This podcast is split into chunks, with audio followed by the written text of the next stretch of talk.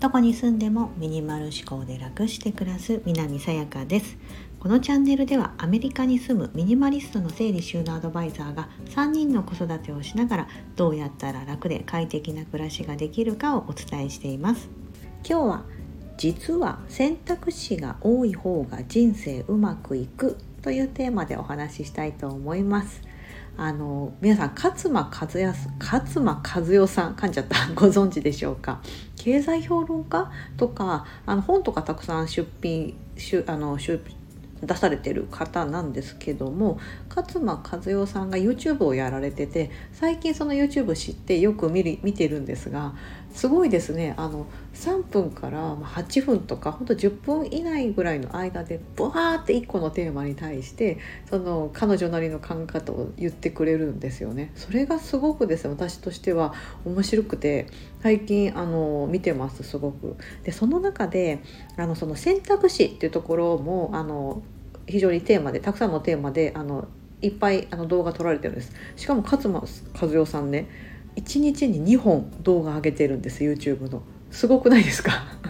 え2本と思って。あの YouTuber の方ってあの1本上げるのに多分すごい時間かかって1日毎日配信してる方って多分ほんと限られた方しかいらっしゃらないと思うんですけどそんな中勝間和代さんは2本上げてるんですよね。まあ、それもすごいなと思うんですけど、まあ、あの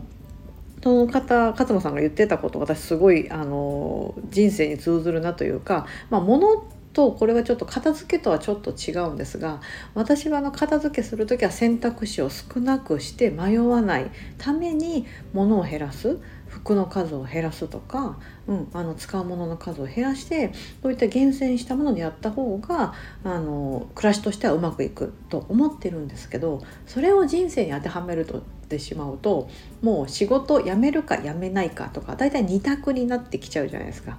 うん、で2択はいまいちだと。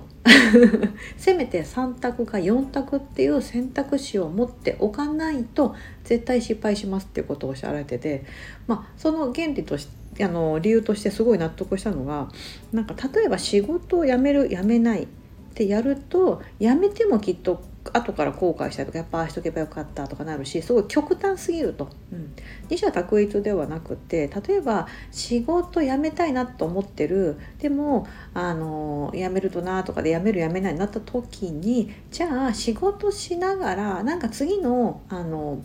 えーと、新しいステップに向けてちょっと副業副業的なものをやってみるみたいな。そして次の、えーと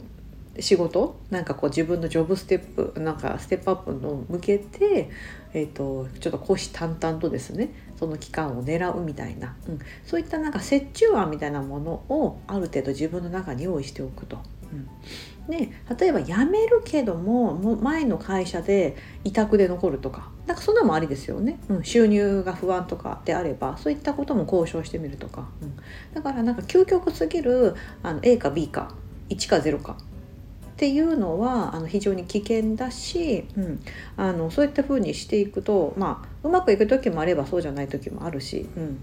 ていうのがあるみたいなんですね。でも確かにそうだなと思って私もそうです。仕事辞めるかどうしようかって悩んだ時もなんかとりあえずなんか自分でフリーでやっていきたいと思った時もちょっとやってみようみたいな感じであの辞める前にちょっとやってみたんです自分で。あの整理収納講座みたいな感じでちょっとしたセミナーみたいな自分でやってみたりとか、うん、それでこう手応えを感じたりとかあこうやってやっていけばちょっとできるかなとか、うん、なんかそれがあったからまあちょっと踏み出せたというかあそういうことも細々でいいからやってったらいいじゃんみたいな感じで周りからも言ってもらえたとか。いうのもあるので、うん、1か0かではなくその何かやってみてじゃあ次やってみるとか、うん、そういった1.5とか0.5ぐらいな何かのちょっとした選択肢を増やしておくっていうのが非常に大事だと。うん。そう迷っている時は勝間さんが言ってましたが迷っている時は結局どっちも良くないって言ってね。確かに。私も服あの何か買う時に迷ったら買わないって決めてるんですけど、うん、それは買ってもきっと良くないだろうし買わなくてもあのねあの後からってなると思うんですけどそこでお金払っちゃってるとあとね取り返しがつかないかなと思うので迷ったら買わないってしてますがやっぱそういう時って結局どっちも良くないっていうのはああ確かにそうだなっていうふうには、うん、思います。であの選択肢私も何かをこう配信する時なんですけども、まあ、このスタンド FM もそうですしインスタグラムもやってるのでそちらで何かを例えば片付けのコツとか物を減らすコツとか、うん、いうふうに皆さんにお伝えする時に、えっとね、最低でも3つで多い時は8つぐらい、うんえー、と出すようにしてます。それは選択肢を増やしてあのお渡しすることによってその人なりにあの選ぶあの選びやすくなりますよね。うん8個あったうちの3個ならできるかなとか8個全部は無理とかありもあると思いますしもし私が2個しか出してなかったらもう1か2かしかなかったら結構えこんだけしかないのと思うと思いますしどれもでどっちもできない場合も、うん、あると思うので3つぐらいあるとその中の1個ぐらいはできるかなってなってくると思うんですよ。うんなのであの何か選択肢をそのたくさんありすぎるのも問題だと思うんですけどせめてせめて3択か4択、うん、ぐらいはあった方がこう何かを決めていく時人生の中で何かを決めていく時、うん、っていうのはあの非常にこう柔軟に対応しやすくなるし失敗しないとか、うん、いうふうなことができるんじゃないかということを私も感じましたのでちょっとあのもしその YouTube のチャンネルが加藤さんのその番組が貼れたらちょっと後で貼ってみます。えっ、ー、とねなんかあの投稿ごとにリンク貼れるようになってるのでスタンド FM さんの方は。ちょっと後でやってみますが、はい、皆さんもぜひよかったらあの結構面白いです本当あの勝間さん喋り方早いんであの倍速とかで聞かなくてもあの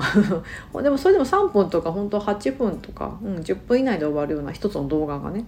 でかつ短いので広告もほとんどあの入って入らないんですよねほとんど、うん、だから見やすいです。よかったらご興味ある方がいたら是非見ていただければと思います。今日は実は選択肢が多い方が人生うまくいくという話をしてみました。本日もお聴きいただき本当にありがとうございます。素敵な一日をお過ごしください。